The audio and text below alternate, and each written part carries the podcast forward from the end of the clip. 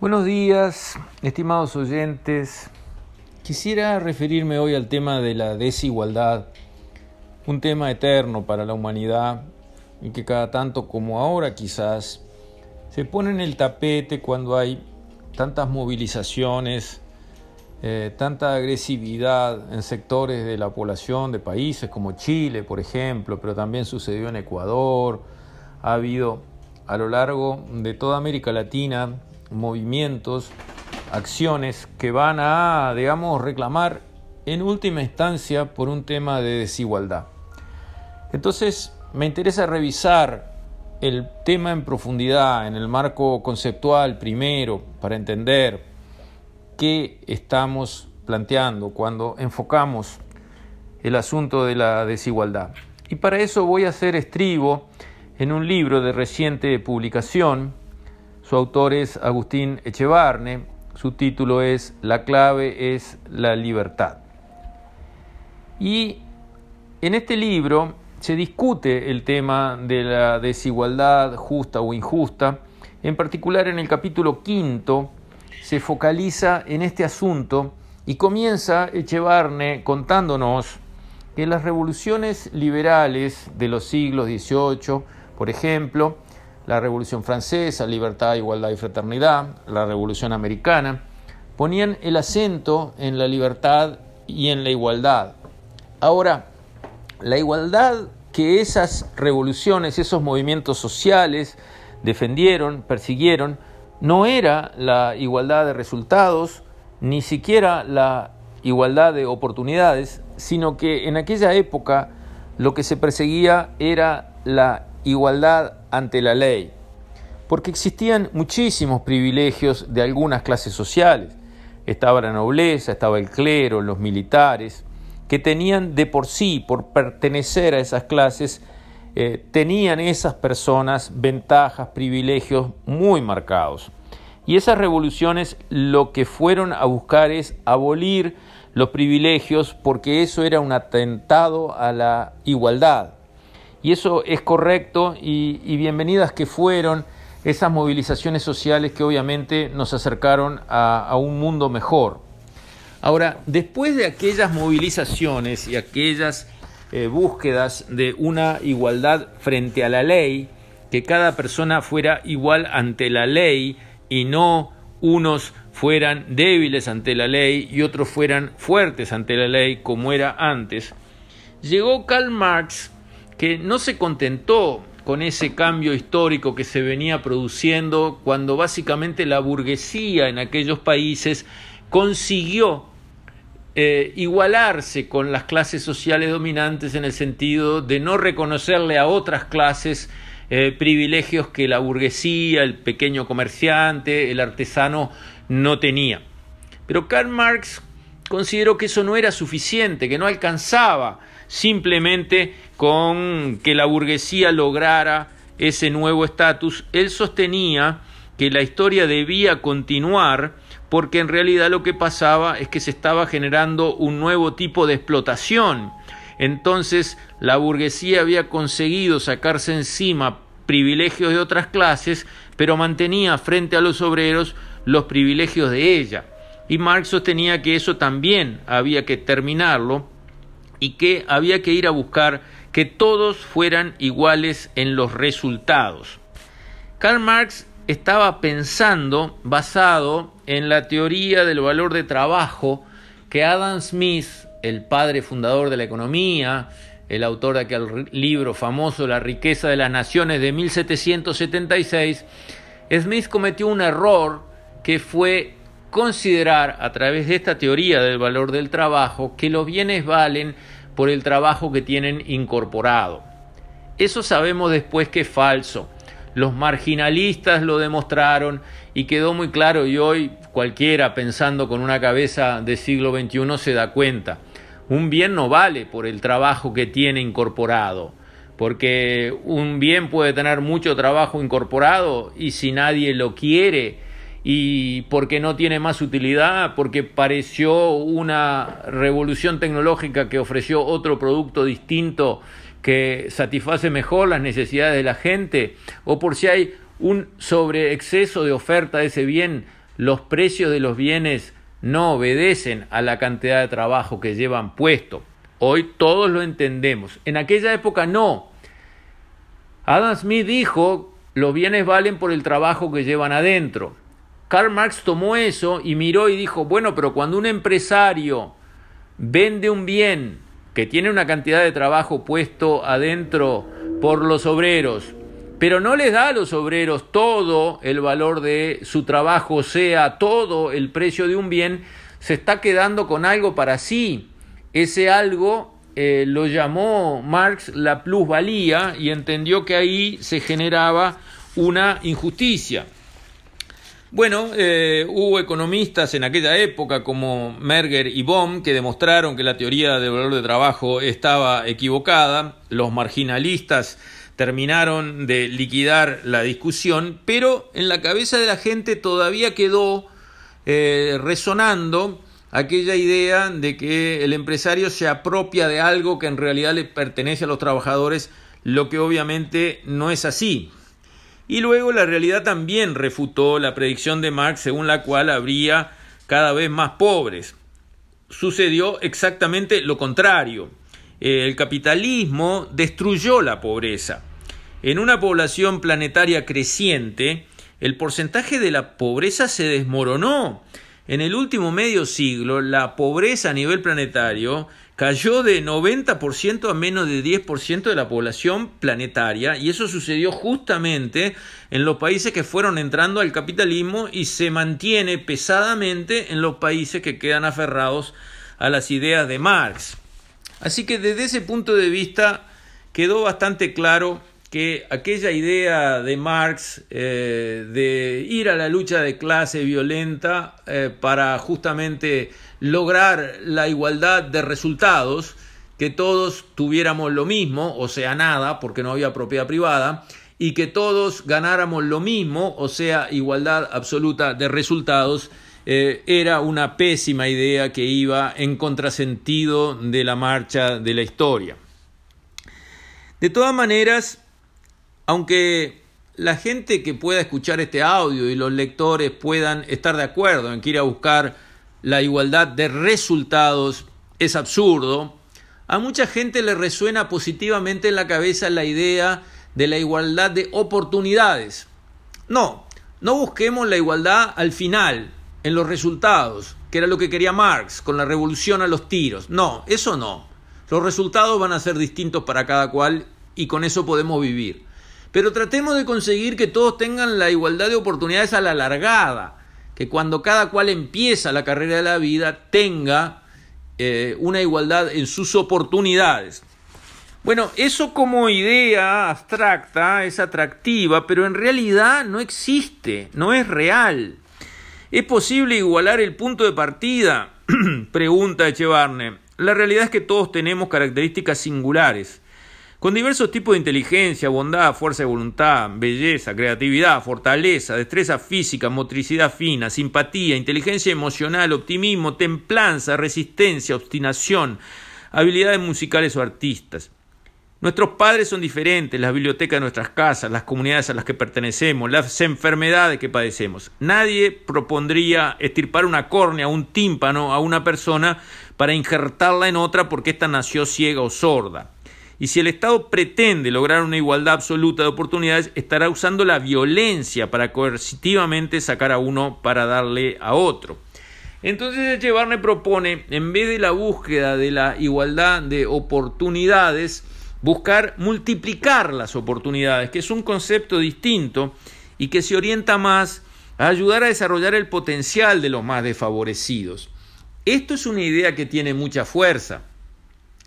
Todos los que en algún momento hemos tratado de ayudar a organizaciones, a sociedades que van al rescate, por ejemplo, de niños en barrios desfavorecidos de nuestras ciudades, todos nos hemos dado cuenta que algo muy importante es detectar temprano los dones que cada cual tiene.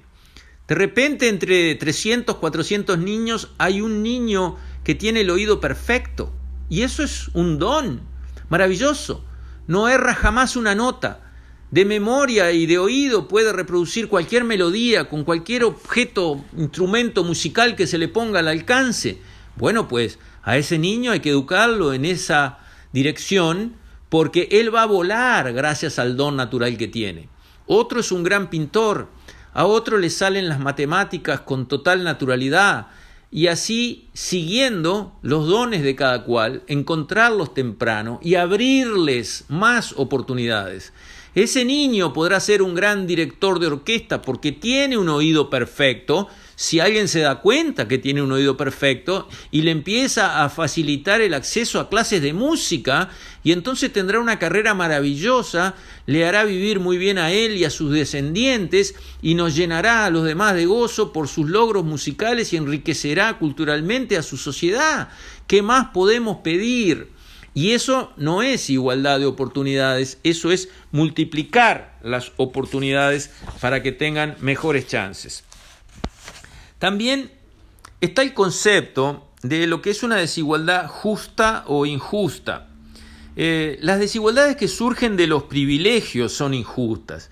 Cuando vemos que en nuestros países hay empresas prebendarias que se arreglan con el Estado, que consiguen licitaciones públicas de manera trucha, cobrando precios que no son los correctos, pero que en base a la corrupción de algún funcionario o vaya a saber qué amiguismo, consiguen vender servicios o productos a precios que no son los de competencia, esos nos empobrecen a todos y además se enriquecen y consiguen oportunidades injustas, consiguen crear una desigualdad injusta.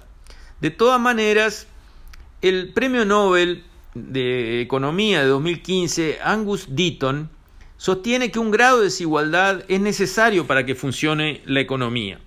Pero ha habido un gran debate en torno a la desigualdad.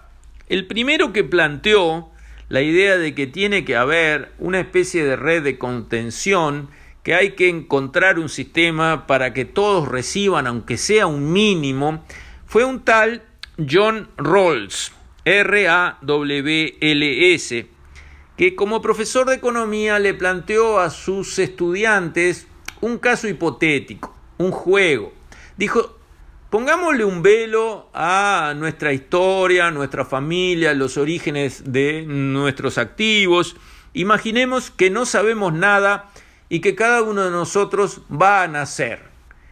Y vamos a tomar la decisión hoy si queremos nacer en un mundo totalmente libre en el que de repente nos toca ser ricos o nos toca ser pobres, en fin, no sabemos lo que puede pasar. Esa es una opción y la otra opción es nacer en un mundo en que por lo menos haya un mínimo eh, vital, digamos, para todo el mundo. ¿Qué preferimos? ¿Nacer con un mínimo asegurado o nacer a suerte y verdad, a ganarlo todo o perderlo todo? Planteado así, los estudiantes mostraron una tendencia a decir, ah, bueno, si es así, eh, entonces sería eh, mejor la alternativa de nacer con algo más igualitario, con un mínimo asegurado para todos. Ese planteo que, digamos, busca justificar un ataque a la desigualdad eh, en forma radical, asegurarle a todos un mínimo, fue criticado por otro profesor de economía llamado Robert Nozick, que sostuvo que mientras los acuerdos sean libres y voluntarios entre los distintos agentes en un mercado, serán naturalmente justas. Este profesor se opone a utilizar los impuestos para redistribuir riqueza, porque los impuestos implican forzar a una persona a trabajar para otra persona de manera involuntaria, reduciéndola por lo tanto a la servidumbre. El clásico de todos los tiempos, John Locke, sostiene que una persona es dueña de su propio ser, su mente y su cuerpo, y por lo tanto es dueña del fruto de su trabajo. El hecho de que alguien se encuentre en estado de pobreza no le da el derecho a forzar a otras personas a que lo mantengan. Además, Nozick, este profesor, critica la idea de Rawls, que propone imaginar que estamos con un velo de la ignorancia que nos impide saber si nos tocará ser ricos o pobres. Los alumnos de Rawls frente a esa disyuntiva eligen un mundo con un mínimo asegurado. Pero Nozick le explica a Rawls que induce a una respuesta equivocada al asumir la riqueza como algo dado, gratuito, como maná que cayera del cielo en el desierto, porque el velo de la ignorancia del supuesto de Rawls los obliga a desconocer su origen. Entonces la persona tomará su decisión sin tener en cuenta el esfuerzo de quien la produjo y naturalmente se preocupará por una distribución igualitaria. Pero si sacamos el velo de la ignorancia y ahora mostramos el enorme esfuerzo y talento que pusieron algunos para desarrollar una tarea frente al desgano, la apatía, mala voluntad o completa inoperancia de otras personas, entonces la idea de que no existe desigualdad se cae rápidamente. El premio al esfuerzo luce más justo que el premio al holgazán. Y dentro del marco de esta discusión por la igualdad y la desigualdad, Echevarne cita eh, dos fuentes de opinión. Uno es el economista Piketty, que publicó recientemente eh, un libro llamado El capital en el siglo XXI. Eh, Piketty eh, sostiene, él complementa la idea marxista que sostiene que el capital tiende a concentrarse multiplicando a los pobres. La conclusión marxista, sostenida todavía por economistas y sociólogos de izquierda, es que se deben aprobar los impuestos progresivos y utilizar el gasto público para redistribuir el ingreso. Eso es un planteo que sigue los principios marxistas. Thomas Piketty, que critica el capitalismo argumentando que la tasa de retorno de la inversión del capital en las sociedades capitalistas es mayor que la tasa de crecimiento económico y por tanto el resultado en el largo plazo será mayor concentración de la riqueza como había anticipado Marx.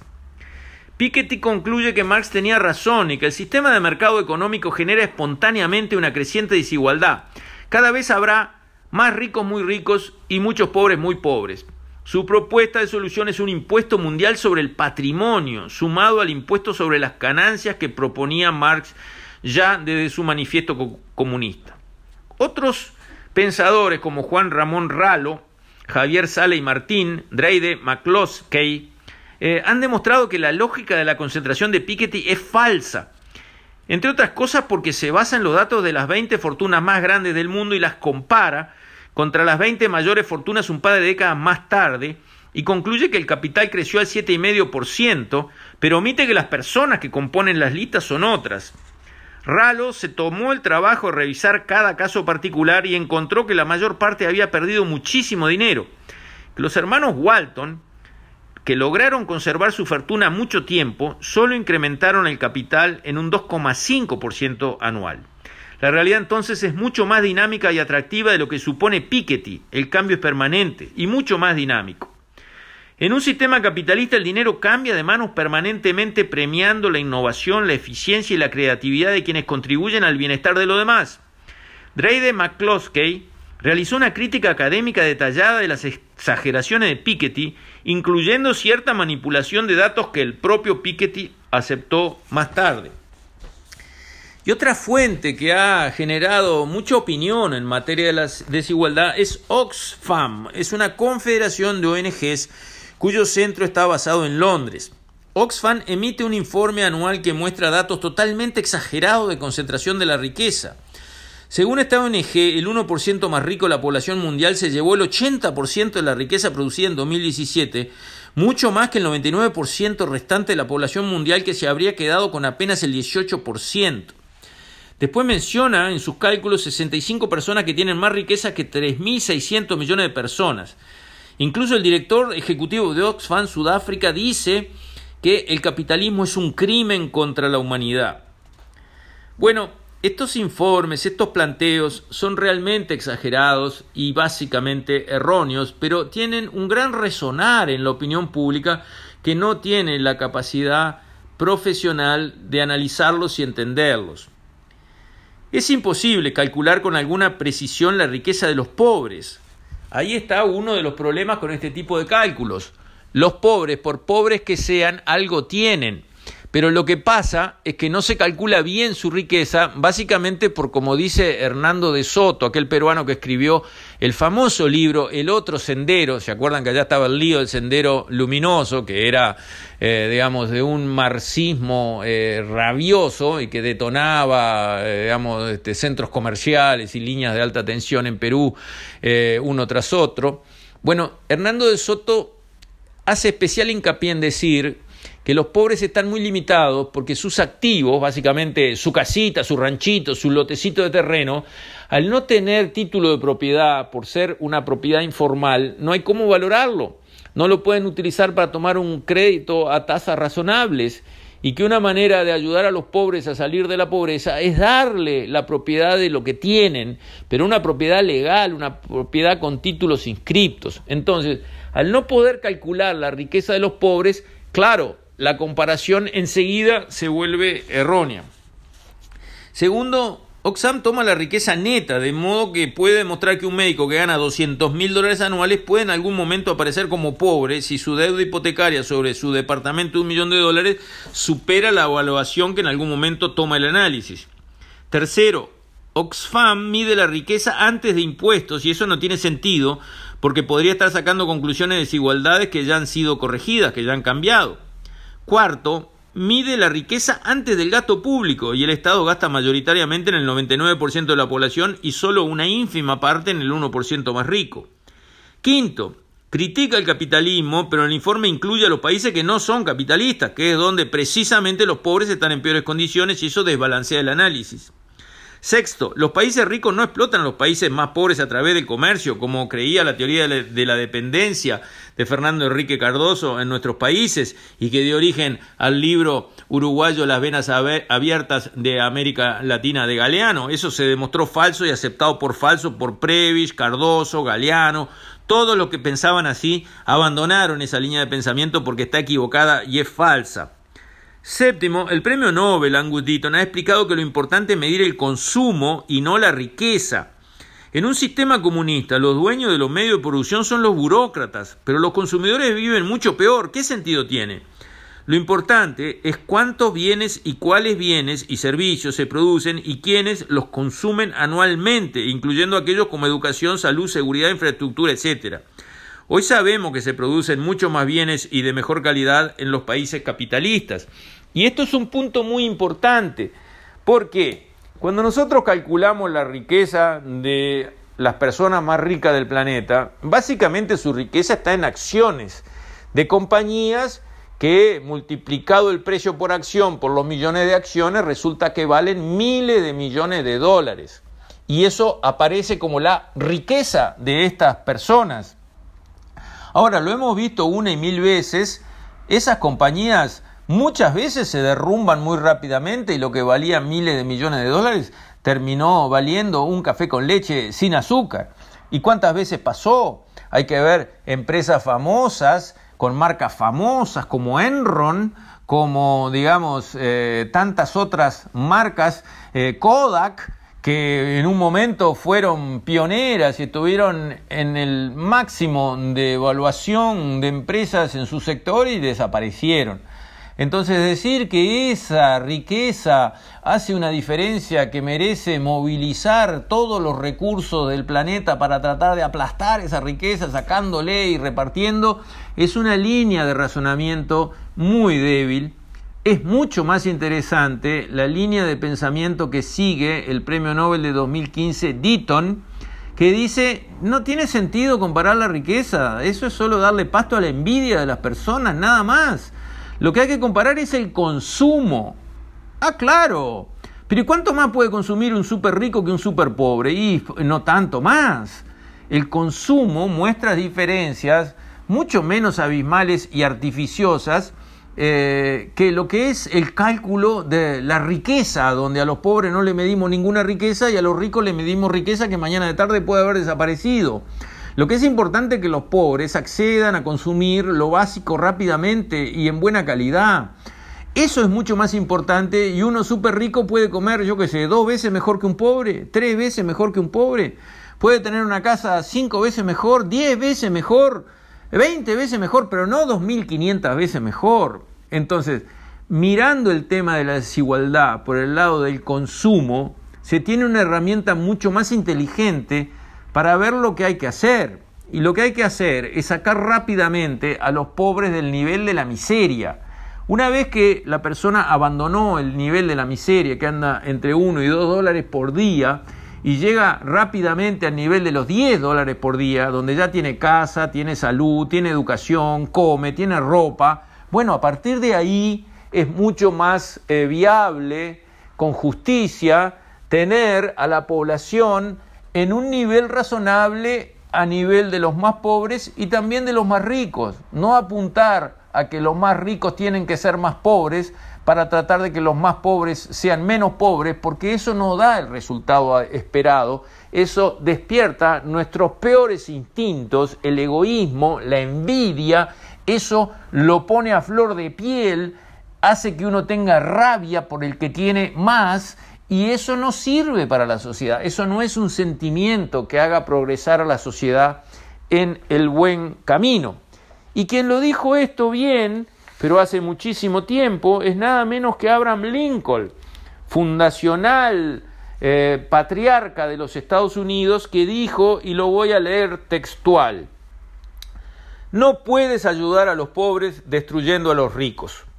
No puedes fortalecer al débil debilitando al fuerte. No se puede lograr la prosperidad